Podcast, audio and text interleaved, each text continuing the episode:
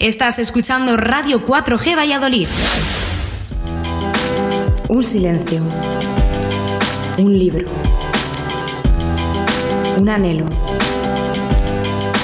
Batallas entre versos y letras. Lugar de encuentro entre gentes, puntos y comas. Palabras buscando un dueño. El lapicero azul. Hola, muy buenas tardes. Una tarde más en el lapicero azul. Hoy es 10 de noviembre. Parece que poquito a poquito va llegando el invierno. En lo que nos queramos dar cuenta probablemente estaremos en Navidad. Este año una Navidad un poco distinta, pero bueno, Navidad. Hoy nos acompaña alguien que nos va a hablar de la Navidad. Buenas tardes, José Ignacio, ¿qué tal estás? Hola María Ángeles, muy buenas tardes. Pues muy bien, encantada de estar aquí contigo, como siempre que me invitas a tu programa. Te veo de muy buen humor, me encanta. Es que si no le ponemos humor a esta situación... Pues, pues mal vamos. Mal, ¿eh? Mal, vamos. ¿Y tú qué tal estás, Asier? Pues bien, no puedo decir lo contrario. Tú, a ver, a ver, espera que lo voy a contar, espera, ¿eh? Ayer, eh, Asier, Asier Aparicio ha estado otras veces en este programa, hoy viene por, para hablarnos de su última novela, que es Espada Cincel, que luego veremos de qué va, pero hoy ha tenido una grandísima noticia, doy yo el titular. Claro, venga. Dice, el palentino Asier Aparicio hace sit en el sexto premio Irreverentes de Comedia para la obra Quédate, Mr. Marshall. Enhorabuena. Pues muchas gracias. Sí. Después mmm, hablaremos de qué va esta comedia, que yo vale. sé que además te gusta el teatro hasta el punto que creo que tienes unas 54 obras de teatro escritas aproximadamente. Ya alguna más, ya me, ya me he superado, pero bueno. Y vamos a dar luego, mmm, después de la música, música, otra noticia, una buena noticia que me ha llegado, que no sé si José Ignacio sabe que está un poco relacionado con la Navidad. No sé si sabes que la sobrina de Sonsoles ha recibido un premio. Lo vamos a hablar después de la, después de la música. Eh, así, antes de entrar, como tú has llegado más tarde, José Ignacio, no te lo he contado, Después de la música vamos a establecer un pequeñito debate sobre los audiolibros. Mientras escuchas la música, te lo piensas y después hablamos. Vamos con la música.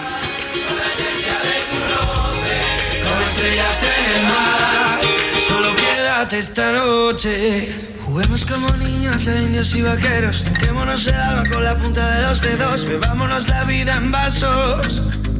Whisky sin hielo. Dejemos que la lluvia nos pille bailando en cueros. Sintamos como el sol nos impide tocar el cielo. Contemos nuestros pasos antes de volvernos cuerdos. La luna bailará, el sol se perderá, siguiendo tu compás. Solo quédate esta noche, volveremos a brillar en el esta noche, volveremos a sonar como una canción de rock en la barra de algún bar. Solo quédate esta noche.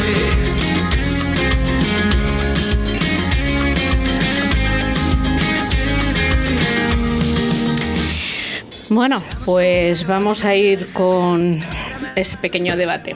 Eh, me llegó un artículo que me pareció muy interesante, me lo mandó Carmen de Miguel, que es directora de la Biblioteca Reina Sofía, de la Biblioteca Universitaria, y bueno, pues lo he traído porque me parece que es un tema actual. Se llama, el artículo se titula Máquinas como tú, y un texto sobre narración de audiolibros. Eh, a Ser, eh, antes de entrar, le he dicho a Sir, le he dicho que mm, pensase, pero se ha quedado pensando le he dicho, te lo voy a poner un poco más difícil, no es tan fácil como, como tú te crees. Eh, el artículo viene a decir algo así como si los eh, audiolibros tienen que ser lecturas planas o dramatizadas. No sé qué. Yo voy a contar por qué surge este tema. Eh, cuando nosotros creamos Leemos Valladolid, todo el mundo sabe, todos los, los oyentes que nos siguen, eh, que la madrina es Paqui Illón, que la llamamos la lectora ciega. Ella es ciega y aprendió a, leer libros a través de audiolibros porque ella es incapaz, no ha sido capaz de aprender braille, con lo cual ella eh, tiene un aparato que va escuchando el audiolibro y ella, cuando lee a los enfermos o en los institutos, eh, va un poquito por detrás del audiolibro y ella lo va dramatizando. Entonces ella, es ciega, quiere que sus audiolibros sean planos, que no tengan dramatización para ella dramatizar. Vosotros, primero, como escritores, ¿cómo querríais que vuestras obras fuesen planas o dramatizadas? Asier. Bueno, yo así en bastidores que hemos hablado antes, yo decía que a mí me gusta lo, lo, dramatizado, a ver, sin exagerar, ¿no? Pero sí que me gusta que me den entonación a las lecturas, ¿no? Y de hecho, pues en clase yo es lo que hago, ¿no? Cada vez que leemos cosas de literatura universal o literatura española, pues intento darles un poco de vidilla y que los chavales lo entiendan también con el tono de voz, ¿no? Creo que se, se pierde mucho sin el tono, eso en principio. José Ignacio. Claro, si yo estoy de acuerdo con Asier, se acaba el debate, con lo cual tendré que tomar otra postura diferente. Entonces, no me, me, voy a, me, voy a, poner en la tesitura de mis tiempos de tertuliano de radio en la que antes de entrar nos echábamos a cara o cruz que defendíamos cada uno y entonces yo me voy a poner en la postura contraria. Eh, como me habéis pillado a traición, eh, porque no sabía nada del tema, eh, yo creo una cosa, un libro cuando tú lo abres es plano, es decir, eh, tú le das la, entonación que quieres, le das la vida que quieres, eh, si te motiva, si te transmite sensaciones, cosas, tú le das una vida, y si no, no, es decir, a mí me gusta que lo que yo leo le dé la vida yo, no que me la den hecha. Entonces, ya están las telenovelas, o bueno, estaban las radionovelas de la radio, no sé si sigue habiendo, o están las, las telenovelas de la televisión, que ya nos lo dan todo hecho y todo muy cómodo. Entonces, si el audiolibro también nos lo dan ya eh, de alguna forma con toda la entonación, con toda la emoción, pues tampoco nosotros no vamos a hacer nada más que dejarnos llevar eh, por la historia, ¿no? También a lo mejor tiene que ser un poquito más, más plano y que dejarnos que seamos nosotros los que los que decidamos. Lo he hecho bien para marcar así Creo que el sí. debate. Eso como lectores. Eso como lectores. O sea, como lector, preferís eh, tú que te lo den dramatizado, Asier, y José Ignacio, por tomar parte contraria, que se lo den plano. Eh, eso como lectores. Como escritores, ¿cómo queréis o sea, mm, que, los le que les llegue a los lectores? Porque yo como escritora tengo un problema y digo, si el actor o el actor de doblaje o la persona que se ocupe de, de convertir mi novela en, en, audiolibro, si no me gusta, ya, como lo está haciendo, ¿qué hago? También puede ser al revés, ahora voy a hablar yo primero. Venga. A lo mejor, a lo mejor arregla lo que no tiene arreglo la, la, entonación del actor. Quiero decir, yo he estado, por ejemplo, en entregas de premios en las cuales se decidía el ganador eh, por la lectura que se hacía del texto y muchas veces no ganaba el mejor texto, sino el que más énfasis se ponía, en el que, el, el que de alguna manera mejor se sabía decir, se sabía leer. Entonces, eh, yo, sigo, yo sigo en lo mismo. Lo que tiene que tener fuerza en sí es la calidad, la categoría del texto. El, el actor está muy bien, pero su, su, su, labor es esa, es dramatizar, es recrear. Así eso lo sabe mucho mejor que yo, porque además escribe teatro y esa es la labor del actor. Es decir, además cada actor le da una vida diferente a un texto, a una obra. O sea, la misma obra de teatro interpretada por dos actores es diferente. Pues con los libros pasa lo mismo. Sí, no, y además, ahora te voy a dar la razón, hombre. Vaya. no, además es verdad que eh, no todos los escritores a lo mejor saben leer con la calidad dramática o con la calidad de entonación. Yo ahí te voy a llevar un poco la contraria, bueno, bueno. te voy a llevar la contraria Venga, porque va. yo que voy a muchas presentaciones, que vosotros lo sabéis que voy a todas las que puedo, no hay cosa más es un poco fea la palabra, gozosa o cosa mmm, más agradable en una presentación que escuchar al propio autor Sí. leer su obra. Lo, lo lee O- como o- nadie. O más dramática, depende. ¿eh? mejor- pero además es que le da Sí. exactamente la entonación con la que lo ha querido escribir. ¿No estás de acuerdo, no José Ignacio? para a, ve- nada a de veces acuerdo. puede pasar, ¿eh? a veces sí, pero otras no, porque yo también, en- efectivamente, en algunos premios de jurado y tal, luego sube a leerlo el ganador y dices, jo, pero con lo, bueno que era, equivocado". con lo- no, con lo bueno que era este Y, texto. y en recitales de poesía, Sí. sobre todo se nota mucho más en la poesía, poesía, que, en la que- que poesía en la narrativa. mucho. En poesía hay poetas excepcionales, y ya no solamente en premios, ¿eh? en recitales, que destripan sus poemas. O sea, igual que luego hay rapsodas que son, que son ideales escuchar, o algunos hasta sobreactúan un poco a veces, pero, pero hay poetas extraordinarios que sin embargo dicen muy mal su poesía. Por eso digo que obviamente hay de todo y hay cursos Sí. incluso para, para mejorar esas cosas, pero, pero hay de todo, ¿eh? Hombre, igual que también da gusto oír ciertas grabaciones, ¿no? De Juan Ramón Jiménez o de Lorca no sé qué, y dices, bueno, ahí sí que gana, Eh, ¿no? Que es un poco lo que tú decías Esto es también. como, como la traducción de las novelas extranjeras. Estuve hace Sí. dos semanas a, a ver a José Sacristán y oír, escuchar a José Sacristán eh, le- leyendo, no, porque lo decía de memoria, a Delibes. Es impresionante. Pero O sea, estás, es impresionante. estás hablando de un superclase. Pues sí. Además, es Sí. que, bueno, ya lo conté en, en el programa anterior, me quedé impresionada del cañón de voz que tiene. Es bueno, y además cómo matizaba. Os voy a dar otra vuelta de tuerca. Venga. Imaginaros, por, por cierto, que no os he preguntado si vosotros escucháis audiolibros, utilizáis audiolibros, No. alguno de los dos. Pues ¿No? de momento no. No, No. bueno. Eh, imaginaros que, que al final se ha decidido que, que son mejor los audiolibros planos, no los dramatizados. como, se, como se decide que son los planos los que, los que hay que vender, los que hay que comercializar, ya no los va a hacer una persona, los va a hacer una máquina. ¿Qué os parece? A ver, ¿qué vas a defender tú? Por ir pensando yo lo contrario. No, a mí es que no me. Lo siento, no me gustan las máquinas. no, quiero decir, es verdad, es que a veces eh, hay programas de estos que te pasan un texto tal cual, ¿no? Y, y es que es, es como escuchar al, al tontón.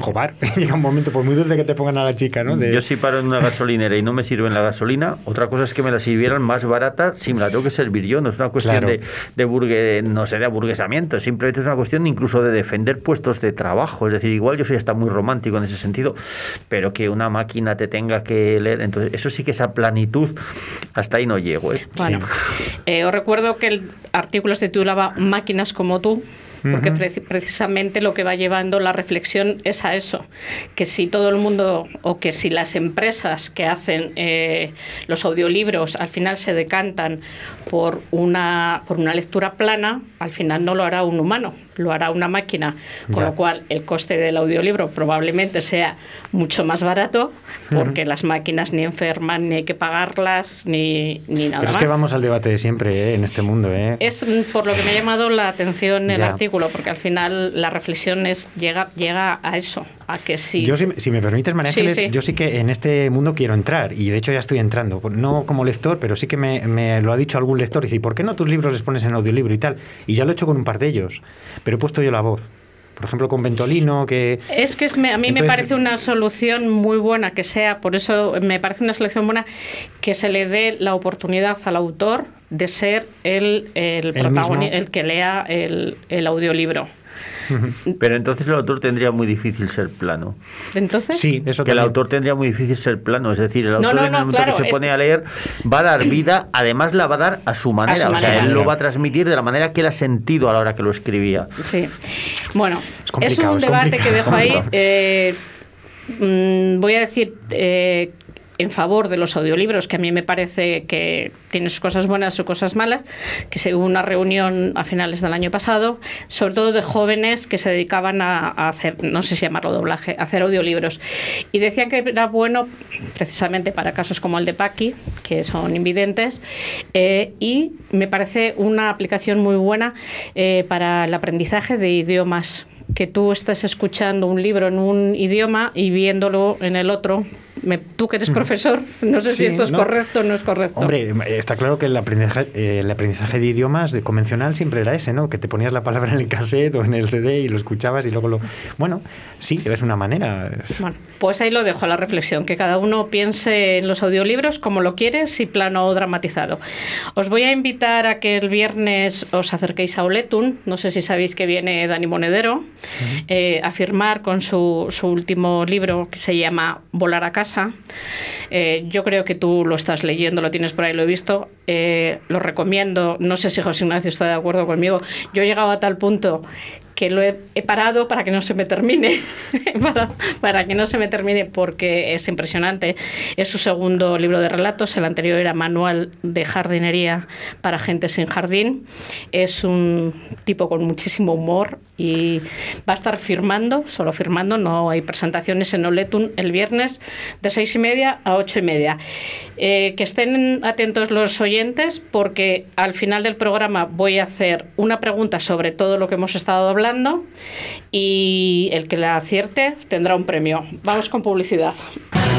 Radio 4G. Si no dejarías tu pelo en manos de cualquiera, Brothers Hair. Si buscas las últimas tendencias, Brothers Hair. Si quieres un trato familiar cercano y agradable, Brothers Hair. Brothers Hair. Roberto y Laura te esperan en Paseo de los Castaños 43, en Cobaresa. Más información en brothershair.com. Oh, Dios mío, un folio en blanco.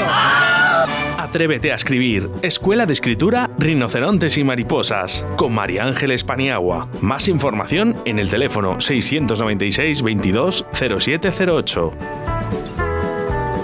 ¿Quieres un espacio único, saludable y accesible? Arista, Construcciones y Reformas tiene la solución. Te ofrecemos la creación de proyectos personalizados de reformas para construir espacios únicos y sostenibles. Adaptamos los hogares a la nueva situación sanitaria por si tienes que trabajar o estudiar en casa. Creamos espacios de ocio en familia y el cuidado de tus mayores. Además, transformamos tu terraza y jardín a tus necesidades. Contáctanos en reformas@aristaconstrucciones.com. Arista, una empresa diferente para una reforma única.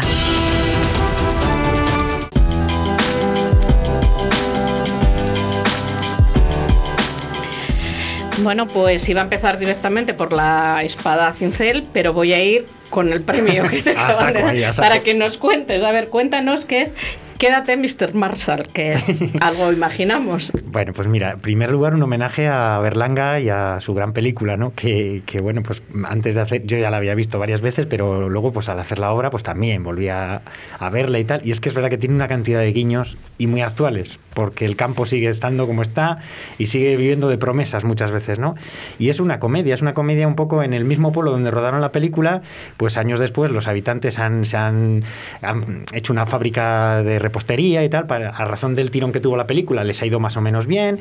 Esa fábrica con el tiempo la compraron la, una multinacional norteamericana y ahora la multinacional norteamericana se, Se escapa. va. Es la, la inversa, ¿no? Y ahí es, bueno, pues todo el revuelo que se monta entre las fuerzas vivas del pueblo a ver cómo salvan al pueblo de alguna manera, ¿no? Y se les ocurren ideas muy peregrinas como a veces se nos ocurren para salvar al campo castellano, ¿no? Que, que no todas son... A mí me gustaría saber, Asier, de dónde sacas tantísimo tiempo para escribir, porque es increíble la producción literaria que tienes.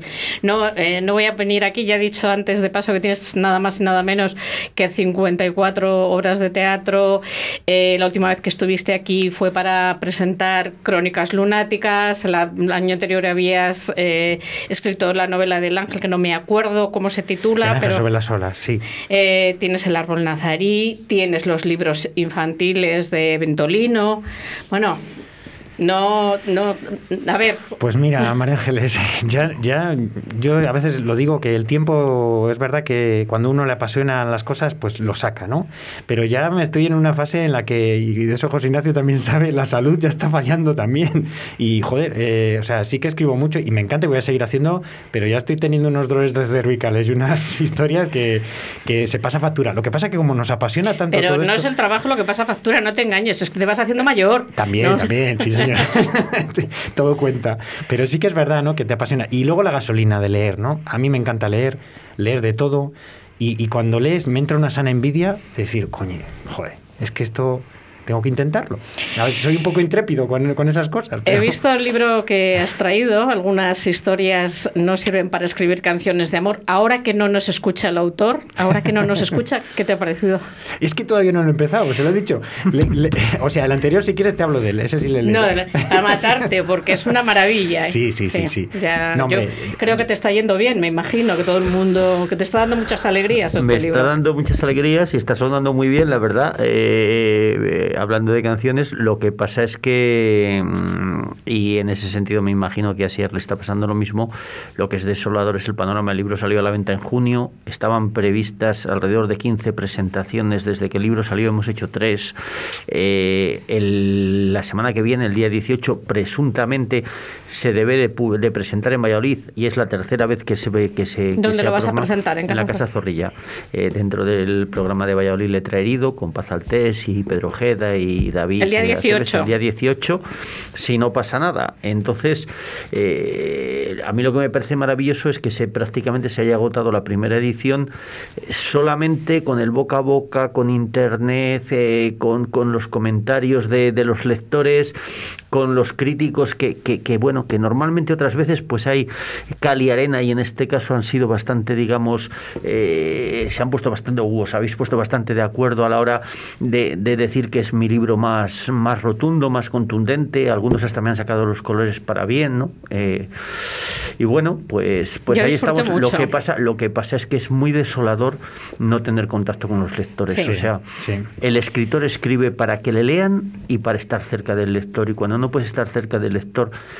eso, eso, eso es muy duro. Un día comentábamos aquí, ya vamos con tu libro, así la importancia de los clubes de lectura Hmm. para los autores. Que, eh, pensa, que la, de- la gente igual se piensa que los clubes de lectura a los, a los autores no nos gusta, y es lo contrario. Lo contrario, sí. Nos gusta porque además muchas veces te dan puntos de vista sobre tu libro que a ti ni se te habían ocurrido, o bueno, volviendo a los audiolibros, va la imaginación y, y te aportan muchísimo. Efectivamente, el no poder estar con los actor- lectores es, bueno, las cosas son así. Vamos con Espada Cincel, porque te metes en unos charcos importantes. ¿Lo has leído Espada Cincel, José Ignacio? Pues no, porque eh, como vosotros sabéis, además de mi labor literaria y de mi labor de coordinador de muchas cosas y demás que van a venir, eh, soy crítico literario Sí. eh, en dos medios de comunicación importantes de Castilla y León y ahora mismo tengo como una lista de unos 20 libros Claro. pendientes. Pero me consta que lo tiene, ¿eh? No, me consta que lo voy a tener. Porque, Bueno, David, porque a quien David. se lo, exactamente a quien se lo han dado, me ha dicho que lo tiene, pero todavía no me lo ha dado a mí. O sea, pero no te preocupes que le llegará Me su imagino, momento. José Ignacio, que te estará pasando un poco como a mí, que ha habido como parón de libros y ahora tenemos como atasco. Pero, pero es que es que desde eh, es verdad que ha pasado eso. Los meses de la pandemia del confinamiento fueron terribles, eh, hasta casi casi digamos el, el mes de agosto también. Pero entre septiembre y octubre, eh, bueno, y lo que llevamos de noviembre, para que os hagáis una idea, yo he recibido en casa, eh, no sé exactamente la cifra, pero más de 30 ejemplares diferentes. Te veo, Eh, veo tus imágenes en Facebook de lo que lo- vas con- recibiendo y digo, y- y vamos, a- y ahí- vamos a la y ahí, y ahí no está todo, ¿eh? Y, Vamos- vamos preguntabas por mí, le da la vida aquí. Pues me- bueno, pues me voy sí, bueno, no voy a contar aquí, pero hay días que me levanto a las 6 de la mañana para que me dé tiempo, porque Mm. si no es imposible. Pero me pasa un poco como a vosotros, me gusta mucho La mi pasión. trabajo. Y no- además tienes la mala costumbre de leerte los libros enteros para yo me le- reseñarlos. claro, Claro, yo me, claro, lo, claro, me pero a mí eso lo digo muchas veces y lo voy a lo, lo voy a volver a decir. Yo todas las personas que vienen aquí invitadas me he leído sus libros. Me parece una falta de respeto llevar a un invitado a una emisora y que no sepas de qué le estás No, sí, preguntando. yo estoy, Muy tota- bien, yo estoy muy bien. totalmente de acuerdo contigo. Sí. Lo que pasa es que yo conozco a algún crítico importante que me dice que yo seré crítico de verdad cuando aprenda a hacer reseñas sin leerme Sin los, leer los libros. Pues vaya, pues No, no, eh, pero claro, yo también entiendo que yo hago tres reseñas al mes y hay críticos que hacen tres reseñas a la semana. Entonces, si a mí Ya. me cuesta leerme tres libros al mes, más los que me leo porque me apetece, o, o algunos descarto, más lo que tengo que hacer de creación propia, es que no Yo este, este año estoy alternando programas de, de escritor y de otro tema. La semana pasada estuvimos hablando de cómo se hacía una editorial, precisamente para que me dé tiempo, porque si no, no me, no me da tiempo a leer el libro del autor. Y repito, es que me parece una falta de respeto. Vamos, que entramos con Espada Venga. Cincel. Eh, es una novela histórica. El protagonista es nada más y nada menos que Alonso Berruguete. Cuentas eh, un momento de su vida que se da en Valladolid, 1527, un momento muy importante en Valladolid, nacimiento de Felipe II, con, todo, el- con todas las leyendas urbanas que ha traído ese nacimiento. Pero es un libro que publicaste ya hace 10 libros y que has recuperado. Sí, sí, fue la primera publicación. No el primero que escribí, pero sí la primera que publiqué.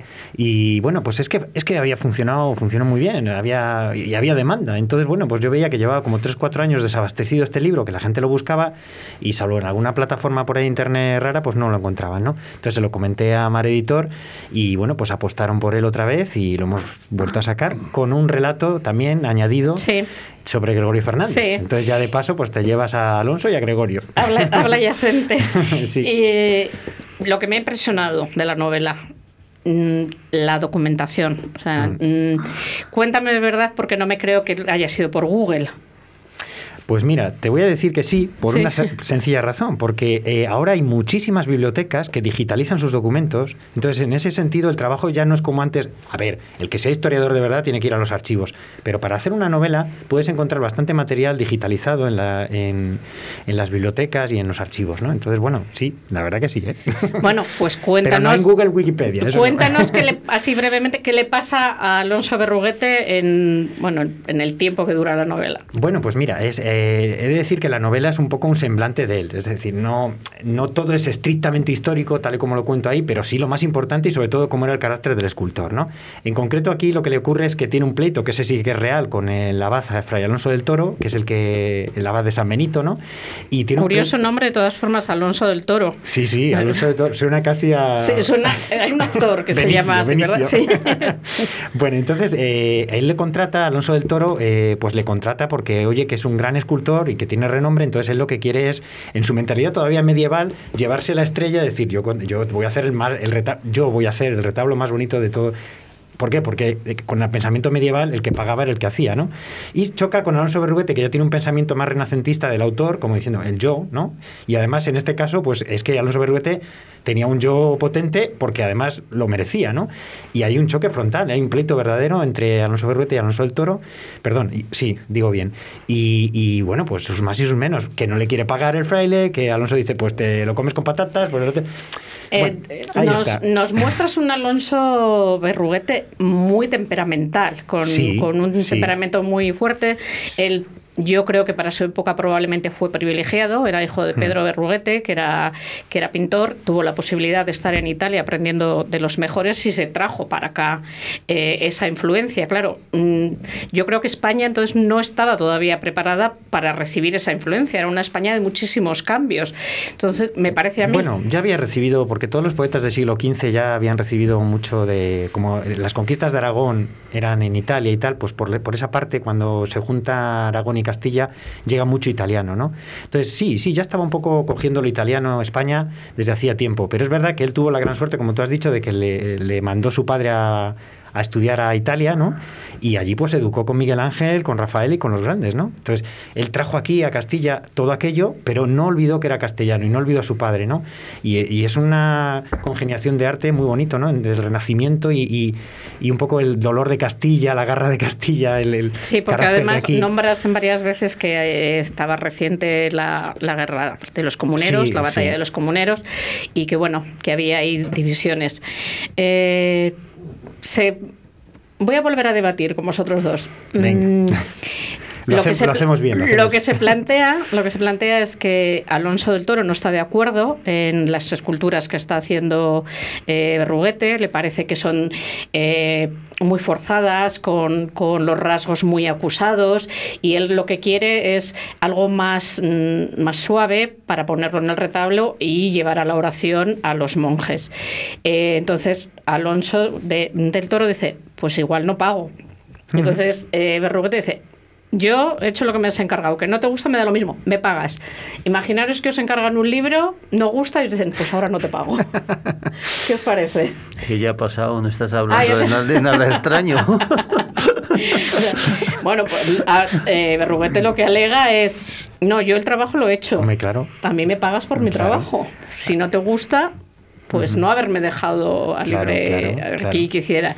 Pero bueno, hay un mediador que yo creo que mm, es uno de los diálogos que más me gustan cuando el juez de la chanci- de Sí, Chancillería les llama, les dice, vamos a ver, al final esto es un duelo de titanes porque los Sí. dos sois un poco orgullosos. Y además hay, hay una serie de personajes también femeninos que le están ahí, por ejemplo, la mujer, ¿no? Sí, Eh, que tiene un, que tiene Juana un Pereda, aguante. Juana Pereda, que es de Río Seco, pues le tiene, aparte de mucho aguante, también sabe ponerle las pilas a Berruguete y decir, hijo mío, a ver, que sí, que tienes toda la razón, de, pero que hay que comer. Y ahí viene un hijo y luego viene otro y vete a saber. Y aparte, lo que tú decías es que tuvo muchos pleitos, ¿eh? Alonso Berruguete. No, es- este no fue el único. O sea, sí que realmente él tenía. No, tenía, carácter- sí, sí. Pero es, es algo muy propio de la mayoría de los, de los artistas. Yo acabo de leer también una novela sobre Vermeer, sobre el pintor flamenco, Sí. Y era más de lo mismo. La mujer sembrando bálsamo porque era una familia muy numerosa que no dejaban de nacer niños y él tenía su criterio y que o era lo que él quería o, o le importaba poco Claro. el que la familia comiera.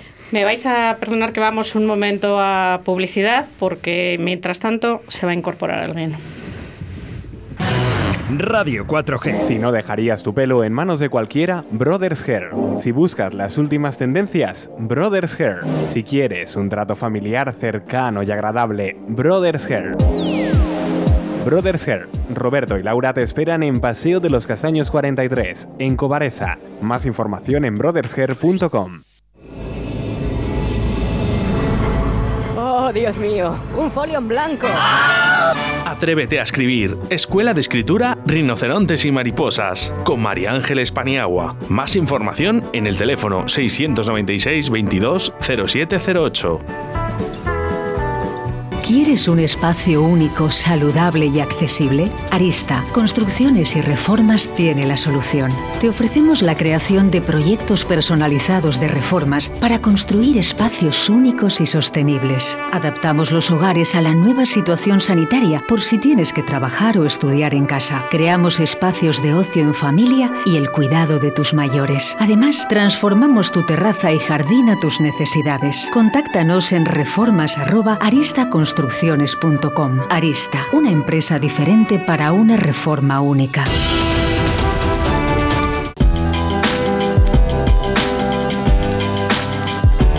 Voy a saludar al invitado que se acaba de incorporar, aprovechando, aprovechando la publicidad. Buenas tardes, Buenas José tardes. Manuel Onrubia. Buenas tardes. ¿Qué, ¿Cuánto cuesta pillarte? eh? Bueno, bueno, bueno. ¿Hace frío? No, no, no demasiado. Las Eh, presas. bueno, voy a contar que él es ilustrador, que participa en el proyecto Contamos la Navidad y, y que después de una conversación que voy a mantener ahora, pues me vais a contar los dos de la Navidad. Tú también, Asier, si quieres hablarnos de la Navidad. Pero mientras voy a saludar, si lo tengo al otro lado ya, a Chuchi. Buenas tardes, Chuchi. No lo tengo todavía, ahora me lo pasan. Eh, Chuchi es un patrocinador que, que participa, yo no sé si el día que tú estuviste, José Ignacio, en julio, ya participó él.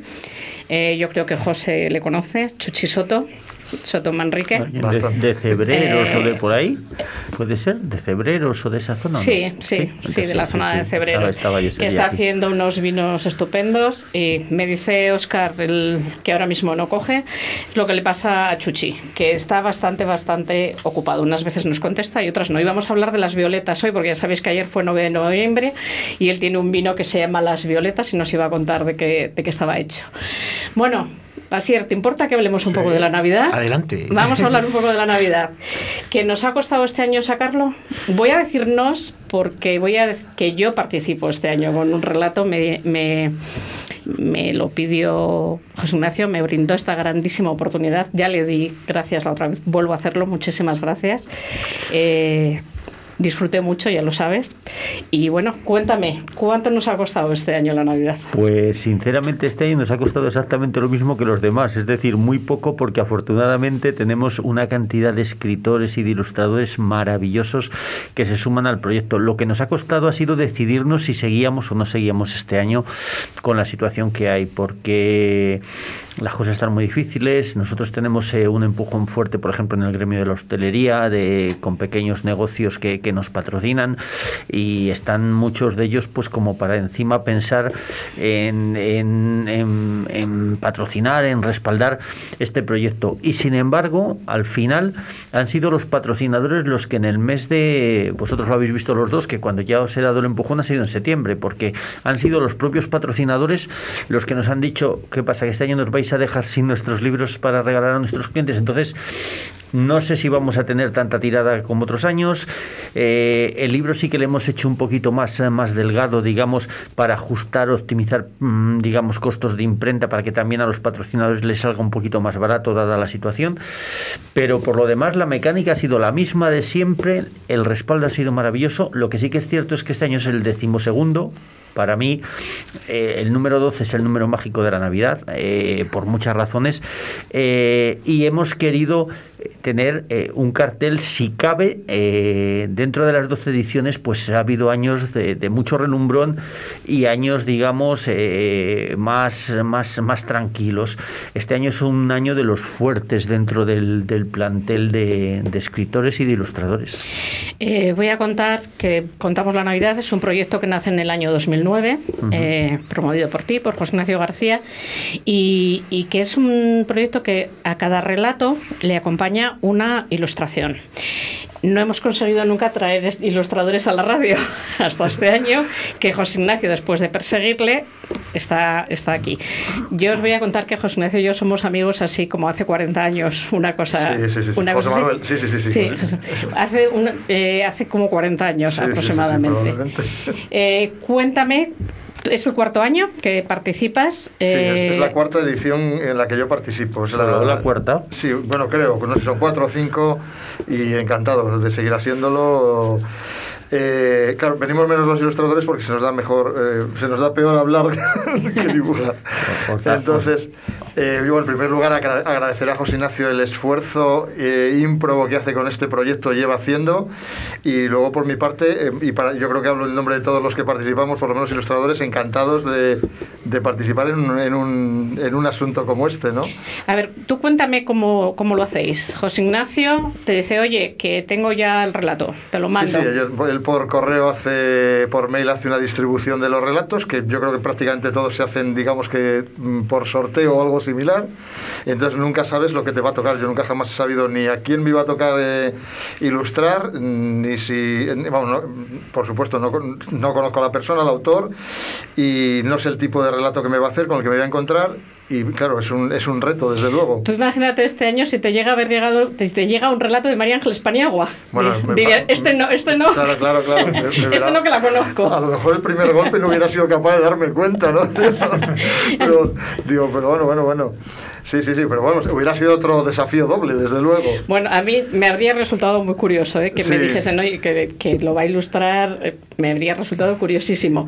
Eh, yo no sé, ¿quieres que nombremos un poco los autores? Porque me parece que merecen la pena Sí, todos los... sí. ¿Te los sabes de memoria o te, Bueno, los tengo, te los, voy tengo, contando los- yo? Los tengo, los tengo aquí, pero bueno, eh, más o menos a la mayoría lo que pasa es que siempre si te pones a lo mejor a memorizar te, te puedes saltar alguno y a lo mejor haces eh, pues eh, haces una injusticia. Fíjate, yo lo que sí que quería puntualizar es que hablábamos antes de mi nuevo libro y fíjate lo importante que será José Manuel en el proyecto Contamos la Navidad, que cuando yo escribí eh, algunas historias no sirven para escribir canciones de amor, en uno de los cuentos, una de las protagonistas le he puesto los apellidos de José Manuel pidiéndole permiso a él. O sea, hay una señora que se Me llama hace mucha, me hace mucha gracia que le llamas José Manuel. Baticón, sí. Porque yo toda la vida le he llamado José y me hace Sí, mucha, mucha gracia.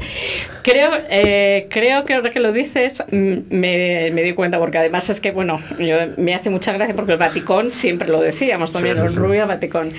Pero vamos con los autores. Sí, bueno, pues este año, eh, y nosotros siempre, no es porque está aquí José, eh, pero siempre intentamos dar un tratamiento de, igualdad al escritor y al ilustrador, cosa que no siempre pasa en todos los proyectos. Parece que a veces el ilustrador va un poco a remolque del, del escritor, ¿no?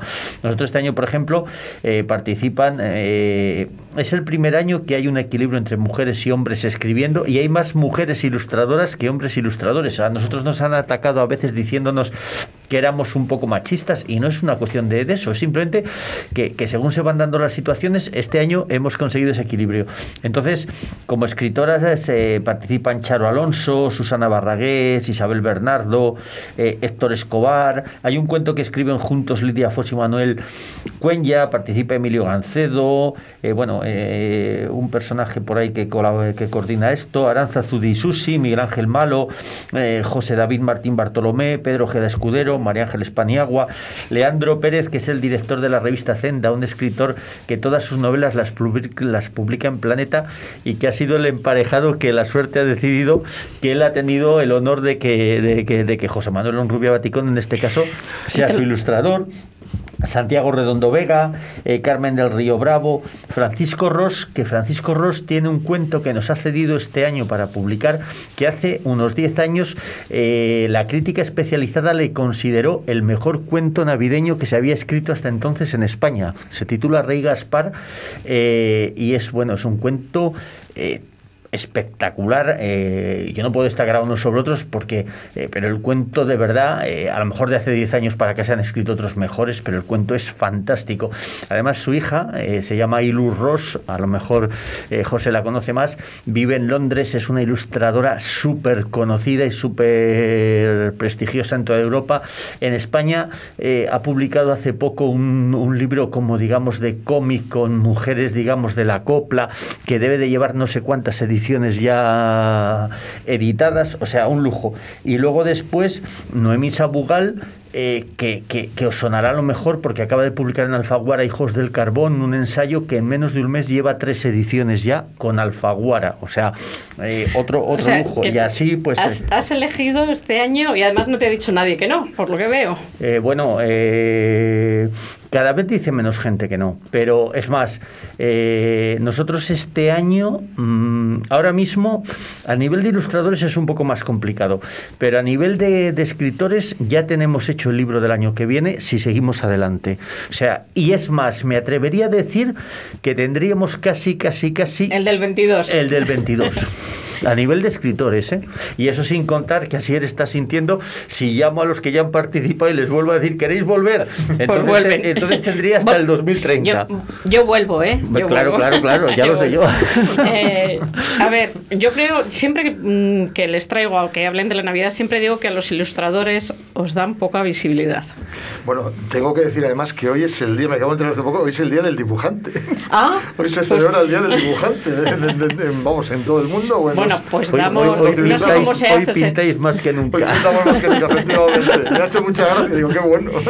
¿Y a ti cómo te dio por esto de...? Porque yo cuando te conocí creo que no dibujabas mucho o yo no me enteraba. Efectivamente, yo siempre he dibujado. Has dibujado o sea, todos mis libros de texto están llenos de garabatos, caricaturas, muchas caricaturas, etcétera. Entonces siempre me ha acompañado y luego, bueno, pues en un momento dado das un saltito cuando te das cuenta que no puedes estar siempre regalando los dibujos a todo el mundo. Eh, dices, bueno, pues voy a intentar vivir de ello. Y durante unos cuantos años lo conseguí dentro de que son oficios de, pues muy complicados para, para sobrevivir con ellos. Además es que eh, dibujas de forma espectacular la naturaleza, los pájaros, los animales, es increíble. Sí, es, es, una ironía. Yo he vivido del dibujo científico, sobre todo, dentro que he hecho de todo, ¿no? He hecho realmente libros, eh, ilustraciones para libros de, vaya, de, del colegio de los niños, eh, para cuentos, relatos, pero luego me he especializado sobre todo en, en dibujo científico pero es una ironía porque yo vengo del mundo del cómic, de la caricatura, eso es lo que hacían en mis primeros años, ¿no? Pero bueno, luego al final es donde hay un nicho, donde hay un mercado, también es algo que me gustaba y que tenía mucha cercanía con gente del sector y al final te obligan a especializarte, ¿no? Pero vamos, eh, hago a todo, está claro. te gusta muchísimo la fotografía, luego hablamos de ello. Luego fíjate si la Navidad hará milagros, que eh, la elección se hace al azar, es decir, yo digamos que meto en una bolsita los nombres de los escritores y en otra meto los nombres de los ilustradores. Eh, y resulta que cuando este año salió primero el nombre de, Leandro y aquí no hay bolas calientes, eh, yo pensé, digo, bueno, ahora a ver quién sale, porque quedaba ya mm, pues eh, aproximadamente pues menos de la mitad de, ilustradores. Y cuando salió el nombre de José Manuel, a mí digamos que me dio la risa en el buen sentido, porque el protagonista del relato de Leandro es un gato. Entonces yo dije, digo, digo José Manuel lo va a tener fácil. O sea, que es que encima se dan esas, esas circunstancias. Eh, ¿Me vas a contar de qué va tu relato este año? ¿O es secreto? No, sí, te lo puedo contar muy brevemente. Bueno, pues me lo vas a contar después de música, que Oscar nos va a pinchar. ¿Sabéis quién es Taburete? No, sí, ¿sabéis quién es Taburete? Pues vamos con una canción de, de Taburete.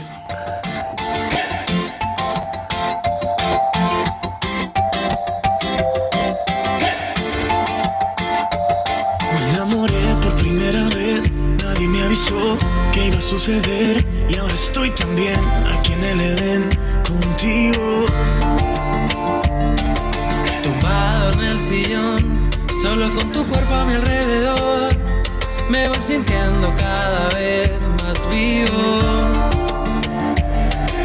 Luché con mis fantasmas, todos los que algún día me gritaban, que renunciar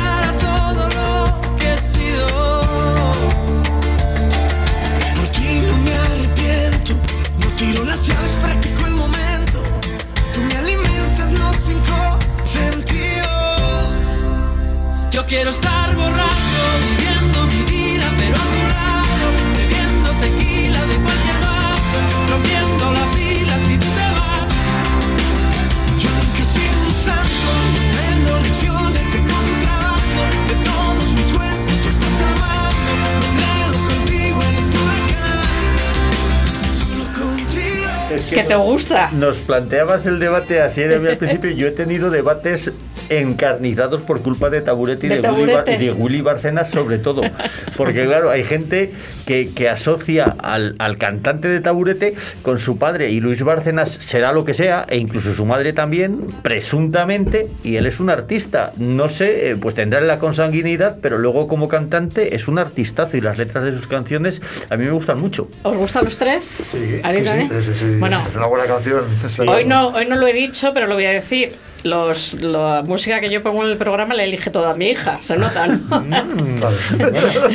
la elige toda mi hija. Le das, le das la Sí, sí, enhorabuena. dirá que muy bien. Eh, bueno, pues ya, les- la verdad es que lo hace muy bien, ¿eh? Yo le digo más o menos de qué va el programa y ella me, me busca la música y yo estoy encantada porque soy negada.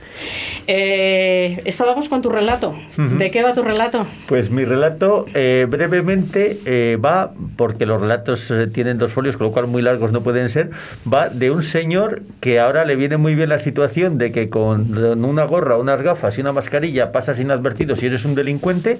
Entonces él está en un pueblo y está intentando enterarse más o menos de a ver dónde puede meter la zarpa. Entonces se- escucha que un señor eh, que está pasando ahí una temporada se va a volver, digamos, a su domicilio de la ciudad, porque gente que pasa, tiene dos, dos residencias, una de verano, otra de invierno, y entonces cuando el hombre se va a la residencia de, de la ciudad, el tío decide entrar a robar, y cuando encuentra lo que hay allí, se da una curiosa circunstancia, que es que si tú entras a robar y te pillan robando, eh, te pueden detener y meterte en la cárcel. Si tú te metes en una casa y te quedas a vivir, eh, pues a lo mejor no pasa nada, te están los meses que sea y hasta que te vas. Y por ahí van los tiros del cuento. Eh, este año hay muchos relatos relacionados con la pandemia. Solamente dos y yo agradezco que no haya más. Es decir, eh, yo creo que es que ya tenemos bastante pandemia a todas las horas, en todos los sitios, para que encima está la literatura, que encima es una literatura que yo creo que lo que debería de hacer es eh, evadir al, al lector. Es decir, que el lector ya tenemos noticias crueles, duras, tristes a cada momento, para que encima las recordemos más. Hombre, los dos autores han intentado darle un tono distinto, pero yo hubiera preferido que no hubiera COVID en el libro. Voy a recoger el testigo que acabas de decir, voy a romper una lanza a ver si los escritores empezamos un poco a escribir alejándonos de la pandemia y efectivamente lo que tenemos que hacer es que la gente se evada y se olvide entre comillas, porque no se puede olvidar lo que está pasando ni todas las muertes que está habiendo, pero un poco que durante el ratito que nos lean hagan un, un paréntesis. Eh, voy a volver contigo. Tú has expuesto y todo, no sé si fotografía o ilustración en Cervera. ¿Qué exposición hiciste? Eh, casi todo lo que he expuesto ha sido, ilu- ha sido ilustraciones. Ha sido no, no, sí, ilustraciones. yo creo que fotográficamente no he hecho ninguna exposición. Dentro que tengo cosas publicadas y, y que es otro, otro buen vicio. Pero, pero no, no, fotografía no tengo nada publicado. No, bueno, perdón, nada, nada expuesto, ni expuesto. No, no ha habido nada exclusivamente dedicado a ella. De todas formas, eh, invito a los oyentes a que se acerquen a tu Facebook, no solo por ver tus ilustraciones, que son increíbles, sino por ver tu fotografía. Porque el otro día has colocado una foto que efectivamente mm, solo faltaba que apareciesen los duendes. Es, ¿Cuántas horas te supone estar ahí? Es para eso igual no, pero para mm, pillar a un pájaro, ¿cuántas horas te supone estar ahí Oye, con el, la... el mundo de las aves es muy complicado. Son muchas. eh, ya no son las horas que tienes que estar, que a veces es menos, pero es, eh, es los años de, de observar, escuchar y, y darte vueltas para saber dónde localizar en un momento dado eh, especies concretas. Dentro de que yo no soy un gran especialista en aves, es decir, si ves los especialistas de aves de verdad, yo, vamos, lo mismo es una zapatilla rusa, ¿no? A mí me parece muy difícil lo que haces, la fotografía el dibujo, las dos cosas. Mucho más fácil escribir para mí. Eh, a ti te llega el relato, no sé cuánto tiempo le das. Pues aproximadamente en torno a un mes. Lo que pasa es que José Manuel dibuja deprisa. O sea, siempre es de los que encima eh, es más rápido a la hora de mandar el, su ilustración, lo cual se agradece porque yo soy, digamos, el primero que lee todos los textos y el primero que recibe todas las ilustraciones. Y para mí, pues, es, es eh, pues tengo esa cosilla de verlo y de verdad que José Manuel no defrauda nunca. Algunos, vaya, pero José Manuel nunca. ¿Y alguna, alguna vez ha pasado, José Que te llega la ilustración y dices, no sé si este ilustrador ha captado exactamente el espíritu de este relato? Aproximadamente el 80% de cada libro. ¿Que, no lo ¿Que sí o que no? Que no, pero es normal. Es decir, vamos a ver, quiero decir, probablemente también el ilustrador se puede defender y decir es que yo he hecho mi ilustración y el escritor no ha captado lo que yo he querido contar. Es decir, si hablábamos antes Asier y yo que en un audiolibro, en cualquier cosa, cada persona hace su interpretación y tiene su vivencia, aquí pasa lo mismo, con la diferencia de que encima el ilustrador en una sola escena, en una sola imagen, tiene que plasmar una historia concreta. Entonces, o la idea de lo que va esa historia o tal. Entonces, es, es muy difícil, es muy complicado el, tema de, de, plasmar eso. Entonces, eh, yo creo que lo que pasa, además los ilustradores juegan con una desventaja. Nosotros nos hemos planteado algún año hacer a la inversa, es decir, primero que los ilustradores hicieran la ilustración y sobre la ilustración escribir, escribir el cuento. Lo que pasa es que no es, no es viable porque los escritores a eso no se atreven. Pero es que la, la, mm, casi siempre eh, los escritores hablan maravillas de la calidad artística de la ilustración, pero luego muchas veces cada uno tiene en la cabeza cómo él vería eh, ilustrado su cuento y no siempre tiene por qué coincidir y además no es malo que no, coincida. ¿eh? Yo, si me permites, María Ángeles, por añadir esto mismo, yo con todos los ilustradores con los que he trabajado me encanta porque han entendido otra cosa distinta de la que yo mm. quería. O sea, ha complementado el trabajo. me vais a perdonar porque ahora sí que está Chuchi al otro lado del teléfono. Muy buenas noches, Chuchi, ¿qué tal estás? ¿Qué tal? Buenas noches, María Ángeles. Eh, mm, ya te he dicho con antelación que no me quedaba más remedio hoy que preguntarte por, por ese vino que se llama Las Violetas. Como cada 9 de noviembre. Como cada 9 de noviembre, un ramito de violetas. Eh, voy a contar como anécdota que el día que estuviste en el programa de Un lugar de la panza, que recuerdo a nuestros oyentes que es los jueves de 12 y cuarto a 1 y cuarto, David Villorejo, mi compañero de programa, siempre pregunta a los, a los invitados por un vino y le preguntó a, em, eh, al Sumiller y jefe, sí, de, jefe de sala del ermitaño, ¿verdad? Y, y, antes de que contestase, mm, David empezó a escribir en el papel las violetas porque sabía que iba a decir tu vino. es un vino muy particular porque nosotros, sabes que trabajamos con la variedad garnacha, entonces eh, digamos que los aromas florales, los aromas a, violeta son muy, son muy característicos de esta variedad. Entonces, en este vino se manifiestan de una manera muy, muy especial. Entonces, es un vino que hacemos de, una viña en concreto y entonces cuando, cuando lo probamos la primera vez, pues siempre me trae el recuerdo ese floral de las violetas y de ahí su nombre. ¿Por eso se llaman las violetas? Efectivamente, se llaman las violetas por eso. Es una cuestión únicamente pues de de la sensibilidad de la primera vez que catamos este vino que dije, joder, tiene un toque muy floral y, y, esa sensación muy de muy de violetas, ¿no? Entonces, aparte es un vino, es un digamos que es un nombre que me parece bastante bonito, ¿no? O sea, las violetas creo que es un nombre bastante evocador de muchas cosas. Este, este martes, además de buscar un poco lo que habláis de, del vino, que te digo siempre que a mí me parece casi casi un micro relato eh, por el vocabulario que utilizáis, eh, he entrado en la ficha eh, de PDF de cada vino y la verdad es que me ha sorprendido porque es que contáis hasta cómo fue la vendimia, cómo fue el invierno, cómo fue la primavera, cómo afectó a la uva. Me he quedado impresionada.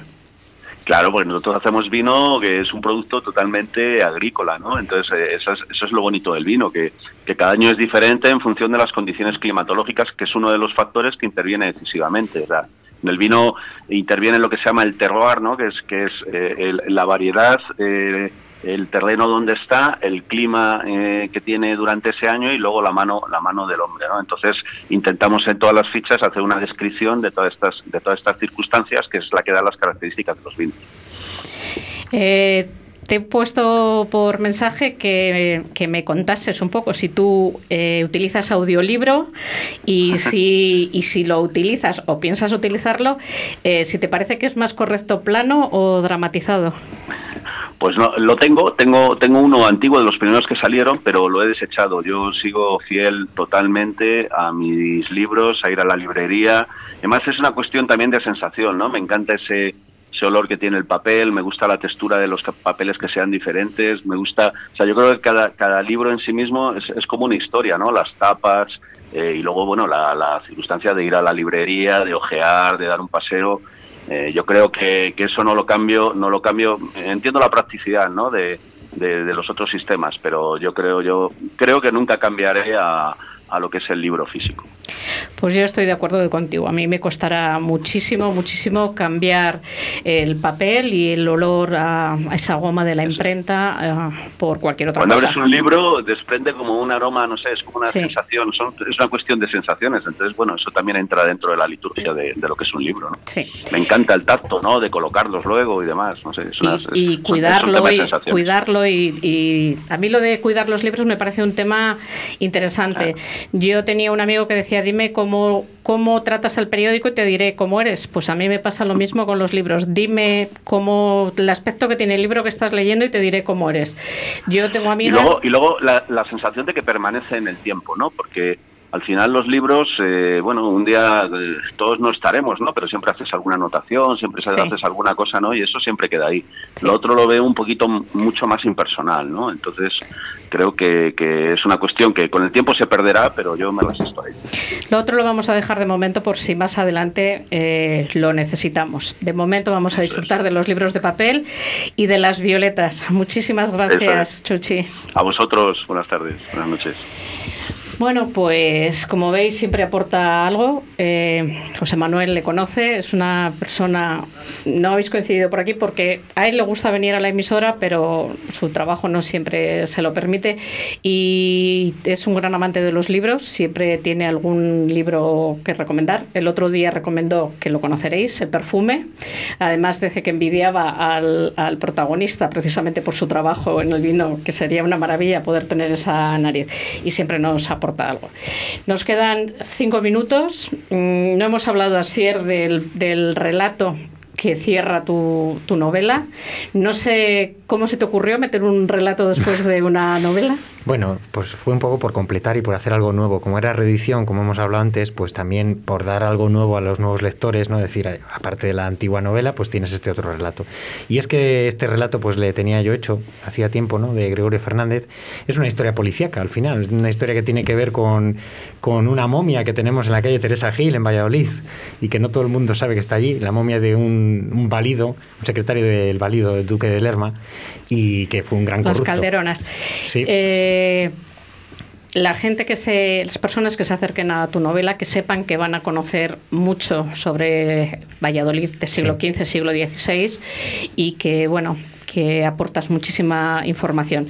Cuando estaba leyendo el de Habla Yacente, yo el programa pasado, como coincidía con los santos, y yo me decanto más por los santos que por Halloween, eh, estuvimos hablando del Monte de las Ánimas. Y no uh -huh. sé por qué razón leyendo el relato me venía que, que no tiene que ver ni como argumento ni como nada, pero me, me recordó muchísimo sí, a hombre, Becker. Tiene, no un, tiene, un, toque romántico y por decir a alguien que algo que se parece, se parece más al Cristo de la Vega, de Zorrilla. Pues va más por ahí. Pues vamos por ahí. sí. eh, José Ignacio, se va, no sé si se va a poder presentar Contamos la Navidad. En principio está previsto presentarlo en Portillo, eh, como no puede ser de otra manera, porque Portillo para nosotros es un poquito eh, eh, en nuestra casa, nos respaldó desde hace muchos años los alcaldes que se han ido sucediendo y la intención es hacerlo, pero a ver si se puede. Está previsto presentarlo en diciembre en la Casa de Zorrilla en Valladolid, pero a ver si se puede. Y está previsto presentarlo en Salamanca, eh, digamos, eso como mínimo. Lo que pasa es que como en la vida no sabemos lo que va a pasar mañana, eh, largo me lo fiáis si me dices que va a pasar de aquí a mes y medio. Pero bueno, la intención es hacerlo. Lo que sí que va a ser, que es lo fundamental, porque aquí en este libro, a ver, lo presentamos, eh, si quieres un poquito, bueno, pues por dar un poco de, de protagonismo a los participantes, pero es que es un libro que como está todo el pescado vendido, porque no se vende, sino que se editan los ejemplares que ya están pedidos. 112.000 ejemplares impresos lleváis desde que empezó. Uh -huh. O sea, en es, 11 años. se dice 112.000 ejemplares. Sí, sí. Te he cortado, perdona. No, no, es así. Entonces, eh, como nosotros solo dependemos y, e, y, se imprimen los ejemplares que previamente eh, han patrocinado los, los, los promotores a, a, riguroso precio de costo, pues entonces, claro, es un, es un proyecto muy generoso porque los escritores, los ilustradores colaboran de forma totalmente altruista. Ya sabes que lo eh, hacemos encantados de la vida. Lo hacéis. Y José, luego, José Manuel, ¿sí o no? Hombre, claro. Encantado. Y, y luego, y luego, pero porque todo el mundo jugamos con las mismas armas. Entonces, claro, cuando después al, al, al, al posible patrocinador le ofreces un libro al precio que cuesta una caña en un bar de barrio con 20, alrededor de 20 cuentos, con 20 ilustraciones a color, con un bel papel, una porque el libro eh, eh, tiene unas dimensiones de bolsillo, pero la maquetación, el cuidado que ponemos... Además es hoja satinada, es una maravilla. E intentamos, corregimos, corregimos muchísimo para que intentar que no haya que no haya erratas, que si a un escritor o una escritora no se, se le ha corrido un punto delante de un guion o no le ha puesto, sí que le ha puesto quitarlo y ponerlo a su manera, que a lo mejor en la mayoría de los lectores no se van a dar cuenta de esos detalles, pero a nosotros nos gusta cuidar, nos duele que a veces a lo mejor un ilustrador pone muy al margen la firma y a lo mejor al, al, al imprimir le cortan un poco eh, un, un mínimo detalle de la ilustración y es como que nos han cortado un dedo y nos duele se me está, perdóname que se me está acabando el tiempo y al final no he dado la noticia a la sobrina de Sonsoles que participa. Eh, no sé si sabes que la escritora de Harry Potter, que ahora mismo no me viene el nombre, Rowling. J.K. Rowling. eh, durante la pandemia eh, ha estado escribiendo cuentos infantiles y cada semana, lo tengo apuntado por aquí, pero ahora se me ha ido, cada semana escribía un cuento. ¿Qué es lo que ha hecho? que los, los, lectores, los que han ido escuchando esos cuentos, eh, les ha dicho que pusiesen cara o forma a ese monstruo que era el protagonista de, de sus historias todas las semanas. Entonces eh, lanzó un concurso para todo el mundo para que dibujasen como creían que era ese monstruo y la sobrina de Sonsoles, que te ilustra a ti, que, que me ha tocado a mí, Sonsoles, eh, lo pues ha ganado Ha ganado. Es una, una jovencísima, me vas a perdonar, David, que me lo has mandado y lo tengo por aquí apuntado. Es una jovencísima ilustradora que se llama Muriel Ortega y es sobrina de Sonsoles que participa y le damos la enhorabuena desde aquí que va a participar en las ilustraciones nada más y nada menos que de la autora de, de, Harry Potter. Nos hemos ido de tiempo, no me está riñendo, no me están riñendo, pero muchísimas gracias a los tres. Gracias José Manuel, encantado de verte. Asier, ya me contarás cuál es tu siguiente proyecto y mucho, enhorabuena por ese premio. Gracias. Y a ti enhorabuena por Contamos la Navidad. Os dejo con música. Aeropuertos unos vienen, otros se van igual que Alicias en ciudad. El valor para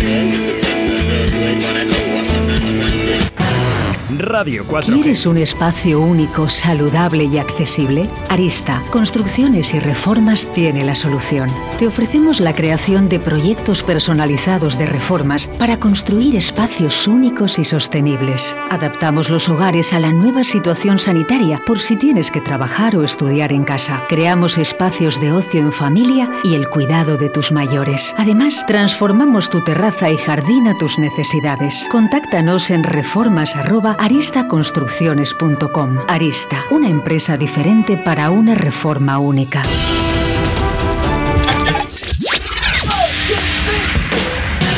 Radio 4G.